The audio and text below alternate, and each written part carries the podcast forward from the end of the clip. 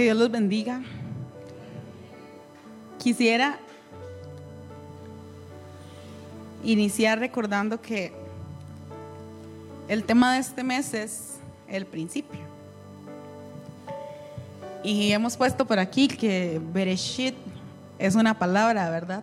En otro idioma que no es español, pero que significa el principio si lo traducimos a español.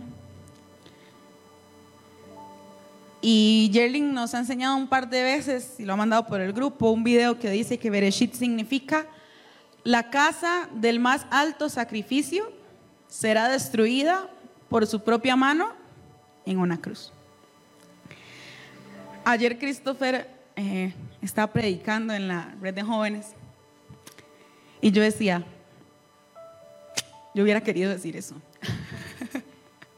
Yo hubiera querido explicarles y yo hubiera sido, yo hubiera querido poder decirle a Cris, Cris, cambiemos, diga todo lo que dijo hoy, pero mañana en la iglesia. Porque Cris nos decía que en una inmensidad que nosotros no podemos explicar, como es el universo, como es la creación, Dios tenía un plan desde el inicio. Y por eso Yerling nos dice en Génesis 1.1, cuando dice el principio, esta palabra Bereshit está ahí y dice que la casa del más alto sacrificio iba a ser destruida por su propia mano en una cruz. Porque yo no sé si usted puede imaginarse, pero desde que se dice, en el principio creó Dios, ahí ya Jesús estaba dispuesto a ir a morir por nosotros. Y Christopher nos decía, no fue que Dios en el camino tuvo que cambiar el plan y mandar a Jesús. Ay, ya lo eché a perder, dice Dios. Ahora tengo que ver cómo lo soluciono. Entonces voy a mandar a mi hijo. No. En el principio, ahí estaba Jesús. Y todo iba a ser destruido por su propia mano en una cruz. Ese fue el plan inicial del creador de todo. Desde el inicio estaba en su voluntad darnos salvación y darnos perdón. Y sabe, desde que nosotros tenemos este, la bendición de que Dios nos vaya guiando a través de temas, a veces uno se siente como repitiendo lo mismo porque es un tema. Pero aprendí algo y es algo que quiero contarles. Hoy no voy a durar mucho, así que yo espero que usted pueda ponerme atención, se los prometo. Que repetimos y repetimos y repetimos. Y el otro día entendí que la repetición es una clave en el avivamiento. Porque para que haya un cambio profundo en mi corazón, en su corazón y en nuestros corazones, necesitamos la palabra una y otra y otra vez. ¿Sabe? Yo no sé, y yo el otro día comentaba con Jerling, ¿qué creemos que es el avivamiento? Y yo me sentaba con mi mamá y le decía, mami, es que a veces creemos que el avivamiento es que los cultos se ponen más bonitos. A veces creemos que es que hay alguien que habla en lenguas todos los cultos. A veces creemos que es que hay alguien que danza como David todos los cultos. A veces creemos que el avivamiento es que eh, la gente cae cuando se ministra. Eso es presencia del Espíritu Santo. Pero el avivamiento, todas esas manifestaciones tienen una razón de ser. Y es para que creamos que su presencia es viva y es real. Si usted siente que el Espíritu Santo está llenándolo tanto que su cuerpo no lo puede contener y usted nada más cayó en el piso, eso es llenura del Espíritu Santo. Pero va a haber otro que va a ver con sus ojos carnales que hay algo que pasa. Y esa curiosidad nos lleva, en el mejor de los casos, a querer experimentar que es eso que el Espíritu mueve, que no podemos explicar. Así que sí, el avivamiento va a traer a nosotros manifestación para que podamos de esa forma tener tanto que tengamos que llevarlo a otros. Hoy teníamos muchas visitas. Yo quiero de verdad, de todo corazón, darles la bienvenida. esta es su casa. Y yo quiero que ustedes sepan que ustedes son parte de una promesa. Cada vez que alguien viene a este lugar, yo digo, ahí está, poquito a poco va llegando. Y Dios decía, les prometo, voy a hacer algo nuevo aquí. Y nos ha prometido y nos ha dado palabra tras palabra, voy a hacer de esta iglesia pequeña, voy a hacer de esta iglesia un gran avivamiento. Pero saben, no es que vamos a hacer una iglesia famosa porque aquí se mueve mucho el Espíritu de Dios. Dios quiera que siempre se mueva en medio de nosotros el Espíritu de Dios y que no apaguemos eso que está con nosotros. Pero necesitamos el verdadero avivamiento, que es las almas. El verdadero avivamiento es cuando todo lo que estaba muerto empieza a venir a vida. Eh, eso significa. El avivamiento es que todos los que están muertos allá afuera empiezan a ser llamados a la vida. Así que quiero contarle, el avivamiento tiene que ver con la situación de una iglesia o de un lugar. Vamos a empezar a hablar y no me quiero meter mucho en el tema de la semana porque si no me voy a sentir repitiendo también durante la semana que viene. Pero estamos hablando del avivamiento de los huesos secos para a partir de mañana y hasta el viernes. Lo invito primero que nada que vaya y lea Ezequiel 37 antes de venir mañana, para que usted sepa qué es lo que vamos a empezar a orar, para que usted ore con dirección. Pero sabe, hay un estudio que dice que el Valle de los Huesos Secos es una ilustración de una situación que puede haber en una iglesia, donde estamos todos muertos. Así que tenemos que ver, iglesia, ¿por qué nos está llamando el Señor avivamiento? ¿Será que estamos muertos y secos? ¿Será que nosotros tenemos que dejar el desorden y dejar de hacer las cosas con la cabeza hueca?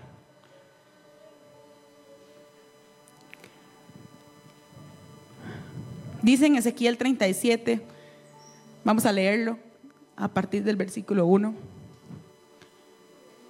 La mano de Jehová vino sobre mí y me llevó en el espíritu de Jehová y me puso en medio de un valle que estaba lleno de huesos. Y me hizo pasar cerca de ellos por todo en derredor y he aquí que eran muchísimos sobre la faz del campo y por cierto secos en gran manera. O sea que no eran unos, no era un cuerpo recién muerto, era un cuerpo que hace mucho ya estaba muerto. Y me hizo, ok, ajá, el siguiente, tres. Y me dijo, hijo de hombre, ¿vivirán estos huesos? Y dije, Señor Jehová, tú lo sabes.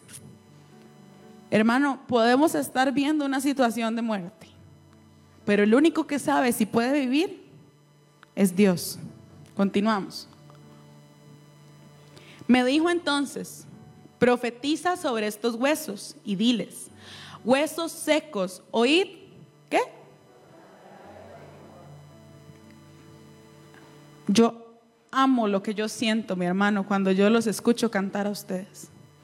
Cuando yo escucho que la iglesia está entonando lo mismo que yo estoy cantando, yo escucho que somos todos y no soy solo yo.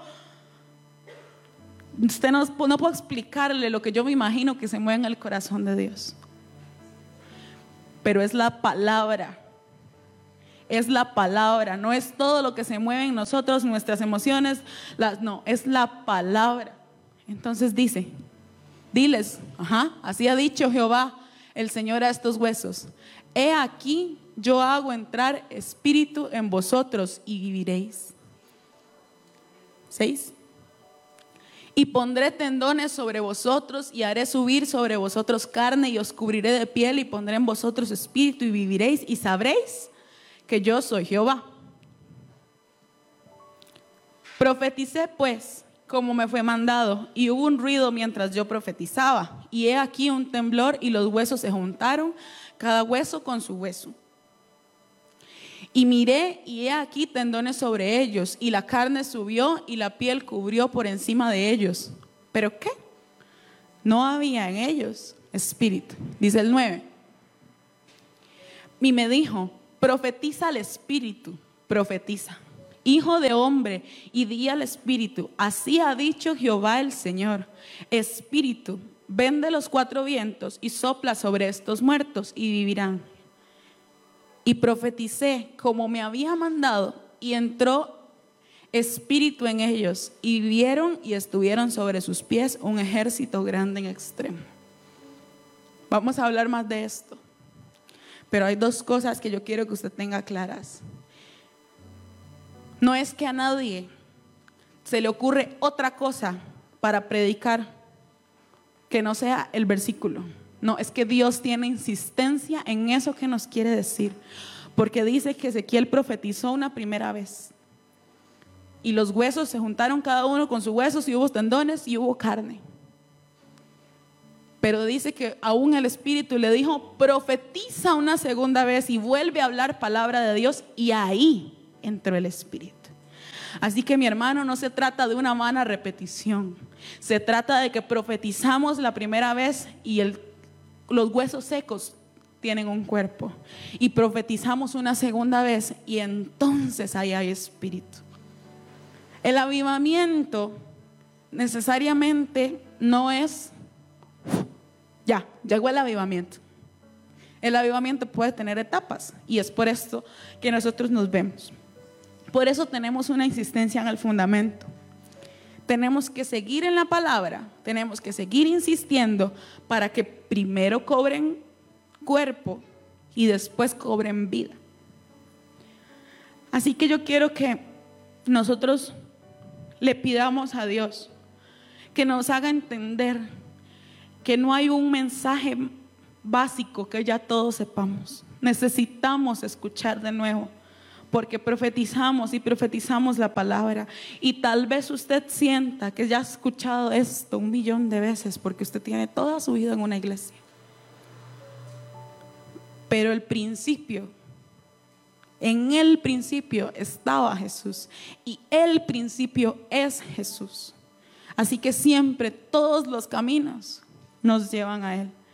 Quiero orar un segundo para que el Espíritu de Dios nos dé vida y nos haga entender esto. Padre, te pedimos, Señor, que tú nos hagas entender que en esta hora, Señor, no es una repetición. Insistimos en el fundamento. Ayúdanos, Señor, a que nuestro corazón se conmueva por lo que tú hiciste, Señor. Tú eres el fundamento. Todo sería destruido por su propia mano en una cruz. Eres el principio, Señor, y desde el principio tú nos amabas. Ayúdanos a que esa sea la verdad que cambie nuestro corazón, Señor. En el nombre poderoso de Jesús. Amén. Y ahora sí, si usted quiere saber más de Ezequiel, venga a partir de mañana. venga a partir de mañana, vamos a desmembrar eso ahí bien rico y vamos a pedirle a Dios por todos esos huesos secos. Porque viene el avivamiento. Pero sabe, en el principio, dice Juan 1 en el verso 1, que en el principio era el verbo y el verbo era con Dios y el verbo era Dios. Y dice el 2, este era en el principio con Dios. Todas las cosas por Él fueron hechas y sin Él nada de lo que ha sido hecho fue hecho. Y el 4, en Él estaba la vida y la vida era la luz de los hombres. ¿Sabe? En el principio, cuando Juan dice esto, en el principio era el verbo, está hablando de antes de la creación. Antes de la creación era el verbo y el verbo es Jesús. ¿Cuándo? Cuando en Génesis 1.1, ¿me lo pueden poner? Dice, en el principio creó Dios los cielos y la tierra ahí está hablando que estaba el verbo y el verbo era con Dios y el verbo era Dios. Cuando Dios estaba creando la tierra, ahí estaba Jesús. ¿Y sabe qué es lo más interesante? Que dice este versículo en el tienen el 2 de Génesis. Pero lo que dice es que la tierra estaba desordenada y vacía. Dios tenía un plan para ese vacío y ese desorden desde el primer instante que pensó en la creación, el plan estaba con él. El plan era Jesús. Y yo no sé quién necesita recordar o saber por primera vez que desde antes de crearnos Jesús ya estaba deseando amarnos. Porque vea lo que dice el verso, ah bueno, aquí dice, la tierra estaba desordenada y vacía. Y el espíritu se movía. Porque Dios ahí tenía un plan. Si volvemos a Juan, porfa. El verbo en griego significa logos y logos significa Dios. Y el verbo era Cristo. O sea que el verbo era Dios. Ahí estaba Él. Ahí estaba Él deseando amarnos. Y si usted lee el verso 14 de Juan 1, dice que aquel verbo fue hecho carne y habitó entre nosotros y vimos su gloria, gloria como la del unigénito del Padre, lleno de gracia y verdad. Y si nos saltamos al 17, dice que la ley por medio de Moisés fue dada, pero la gracia y la verdad vinieron por medio de Jesucristo. Y yo no sé si usted se da cuenta, pero Dios ya sabía que Él iba a cambiar nuestro paradigma, que Él iba a cambiar nuestra manera de pensar desde el momento en que nos creó, que Él iba, que Él iba a darnos la ley a través de Moisés, pero que Él vendría a cambiarlo todo por una gracia que nosotros no podíamos ganar por nuestros propios medios. Así que desde el principio, en ese Génesis, ahí estaba el verbo deseando amar a cada uno de nosotros. ¿Sabe por qué se lo digo? Dice Colosenses 1, a partir del verso 13, vamos a leer.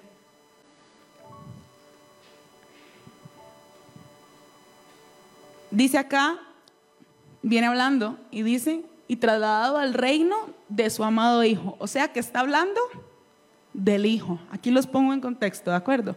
Vamos al 14. ¿En quién? ¿Quién? El Hijo tenemos redención por su sangre, el perdón de pecados. Continuamos. Él es la imagen del Dios invisible, el primogénito de qué? De toda creación. Porque en Él fueron creadas todas las cosas, las que hay en los cielos y las que hay en la tierra, visibles e invisibles sean tronos, sean dominios, sean principados, sean potestades, todo fue creado por medio de Él y para Él. Y Él es antes de todas las cosas y todas las cosas en Él subsisten. Y Él es la cabeza del cuerpo que es la iglesia. Él que es el principio, el primogénito de entre los muertos, para que en todo tenga la preeminencia. Por cuanto agradó al Padre que en Él habitase toda plenitud y por medio de Él reconciliar consigo todas las cosas, así las que están en la tierra como las que están en los cielos, haciendo la paz mediante la sangre de su cruz. Y a vosotros también que erais en otro tiempo extraños y enemigos en vuestra mente, haciendo malas obras, ahora os ha reconciliado. En su cuerpo de carne, por medio de la muerte, para presentaros santos y sin mancha e irreprensibles delante de Él. ¿Sabe? Dice acá en Colosenses, pónganme el verso 13, que a través del Hijo, a través del Hijo. Y dice el verso 17, que existe antes de todas las cosas. Y dice el 20, nos reconcilió con Él a través de la sangre de su cruz. Yo ayer le decía a Dios terminando de montar esto. En serio, Señor, yo quisiera dar unos temas más profundos. Enseñar algo más rico, porque a mí me gusta aprender muchas cosas. Y luego me dijo, yo solo pedí una cosa, ir por todo el mundo y predicar el Evangelio. Y yo, así regañada. Mi hermano, Jesús es la palabra más importante a la que siempre tenemos que volver. Adquiramos, tenemos que adquirir más conocimiento y más conocimiento para acercarnos a Él, pero Jesús siempre es a lo que tenemos que regresar. En el principio todo estaba desordenado y vacío, pero Jesús estaba ahí y le dio orden a todo y llenó todo. Así que nosotros tenemos que volver a Jesús para que Él haga orden en nuestra vida, orden en nuestra iglesia, orden en nuestra familia, porque cuando en el principio creó Dios los cielos y la tierra, todo estaba desordenado, pero la palabra que salió de su boca lo ordenó. ¿Sabe? Este sencillo mensaje, estos tres versículos que les digo, a través del Hijo, que existe desde antes de la creación, Él nos reconcilió a través de su sangre en la cruz. Eso debería ser suficiente para que nosotros estuviéramos de rodillas llorando por lo que Él hizo por nosotros, porque no éramos capaces de pagarlos. Ayer le dije a los Willas, ahora voy a tener que incluir esto en la prédica, porque de verdad no puedo creer que hayamos hecho esto. Porque estábamos estudiando para nosotros, cada uno en grupos, qué era el principio. Y con los jóvenes hicimos algo que llegó a nuestro corazón. Y es que decía, en Génesis 1.1 todo estaba desordenado y vacío. Y nuestras vidas, antes de que la palabra de Dios llegue a darle orden, también son desordenadas y vacías. Y decía Luis Fernando, es que yo no dejo de pensar en Isaías 43, 18 y 19. ¿Me lo pueden poner, chicos? No os acordéis de las cosas pasadas, ni traigáis a memoria las cosas antiguas. Y dice el 19, he aquí yo hago cosa nueva, pronto saldrá a la luz, no la conoceréis, otra vez abriré camino en el desierto y ríos en la soledad. Y sabe, yo no sé si usted se acuerda, pero es que a mí Dios sí me prometió algo. Yo no sé si a usted, pero yo un día vine y les contaba, tuve un sueño, fue hace aproximadamente un año, y yo traje unas piecitas aquí y les dije, y Dios dice, me deshago de todo, yo voy a hacer algo nuevo. Y Dios ese día, yo, les, yo lo recuerdo, mi hermano, y yo vivo por esa promesa. El último año he vivido por ver cumplir eso que es que Dios nos decía, voy a traer del norte, del sur, del este, del oeste, algo nuevo, gente nueva que viene a congregarse. Y yo no sé si para usted eso es una verdad que puede llenar su vida, pero para mí es una promesa que yo sigo esperando que se cumpla. Entonces Luis Fernando decía, es que dice el Señor que Él hace cosa nueva. Y yo le decía, sí, segunda de Corintios 5, 17, ¿quién se lo sabe? De modo que si alguno está en Cristo, nueva criatura es, las cosas viejas pasaron, he aquí todas son hechas nuevas. Saben, el principio su vida está desordenada y vacía, pero viene Dios y hay algo nuevo que Él quiere hacer y cuando Él llega, todas las cosas viejas pasaron y usted es hecho nuevo, pero el principio permanece. Así que nosotros necesitamos recordar ese principio, ese bereshit que es la cruz que estaba ahí desde el inicio, planeada para usted y para mí, para que nosotros pudiéramos tener acceso. Necesitamos predicar y volver a predicar para el avivamiento, la cruz, porque como les decían en Ezequiel, la primera profecía forma los cuerpos, pero la segunda da el espíritu. Iglesia, tenemos un año de que las profecías ya deberían tener cuerpo y es momento de que la profecía empiece a dar espíritu y usted empiece a vivir y usted empiece a levantarse. El Espíritu Santo se movía, dice en Génesis, en desorden y vacío. El Espíritu Santo, quiero dividir su manifestación en tres etapas, póngame mucha atención. Desde ese principio, en la creación hasta Cristo, el Espíritu Santo se movía únicamente en hombres electos. Josué, Moisés, había un arca que contenía su presencia hasta que llegó Cristo. Cuando llega Cristo y hasta Pentecostés, la forma que Dios se comunicaba con los hombres era a través de la palabra de Jesús. El Espíritu Santo estaba con él. Y desde Pentecostés hasta el arrebatamiento. El Espíritu Santo está en cristianos individuales, creyentes individuales que forman una iglesia. ¿Sabe? Hace un tiempo hablábamos de Obededón. Y Obededón conoció lo que era tener la presencia de Dios en algo. No lo tenía dentro, lo tenía a la par. Nada más lo tenía cerca. Y donde él vio lo que hacía la presencia de Dios, se fue atrás de él para vivir ahí donde estaba siempre. Y nosotros tenemos al Espíritu Santo. Yo no sé si usted lo entiende. El mismo Espíritu que estuvo con Moisés para abrir el mar en dos. El mismo Espíritu que estuvo con Josué, que estuvo con David. El mismo Espíritu que estuvo, no sé, póngale el nombre que usted quiera, aunque sea solo una historia la que usted sepa. Ese mismo Espíritu, hoy nosotros tenemos acceso directo por lo que hizo Jesús. Y no estoy diciendo nada. Si lo comparo a que es el mismo espíritu que estuvo en Jesús, el mismo espíritu a través del cual Jesús hacía maravillas.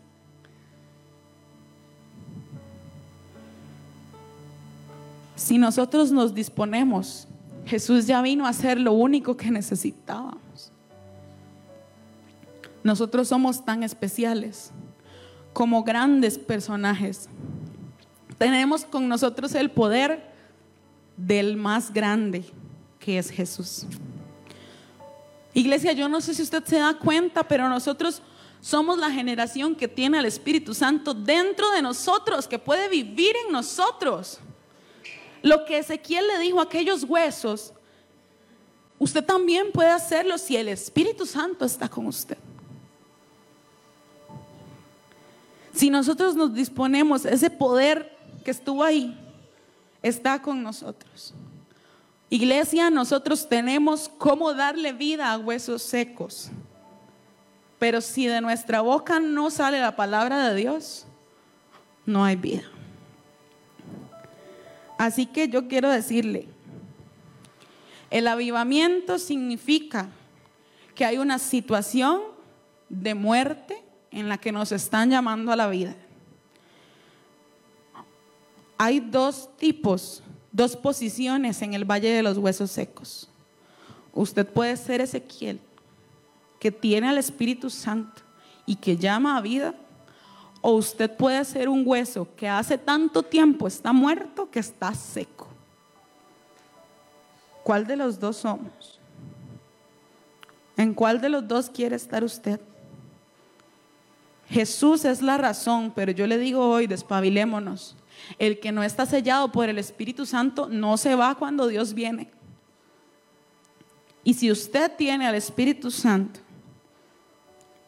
tenemos la obligación de que los huesos secos que estamos viendo empiecen a cobrar vida. Así que revísese. ¿Soy un hueso seco? No, no soy un hueso seco. Yo tengo espíritu. Yo puedo hablar. Yo tengo al Espíritu. Ese Espíritu que se movía cuando esto no tenía forma, está en mí. Y si lo tengo, yo tengo la obligación de que los huesos cobren cuerpo, cobren vida.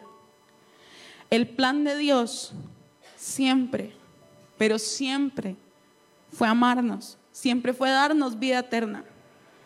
No deje que usted salga de aquí pensando en muchas cosas que no sea la cruz. El principio es que desde el principio esa cruz estaba planeada para usted y para mí, para que tuviéramos redención. Trabajemos, iglesia. Nosotros tenemos que ir por otros. La promesa no es que Dios de un pronto a otro la gente va a ir caminando y va a decir, ay, qué raro, no sé qué me pasa, yo voy para allá. No es así que, van a que Dios va a traer a sus hijos. Tenemos que trabajar nosotros por eso. Nosotros tenemos que ser Ezequiel y pararnos frente a los huesos secos. Porque Jesús ya hizo la obra para que nosotros tengamos al Espíritu Santo.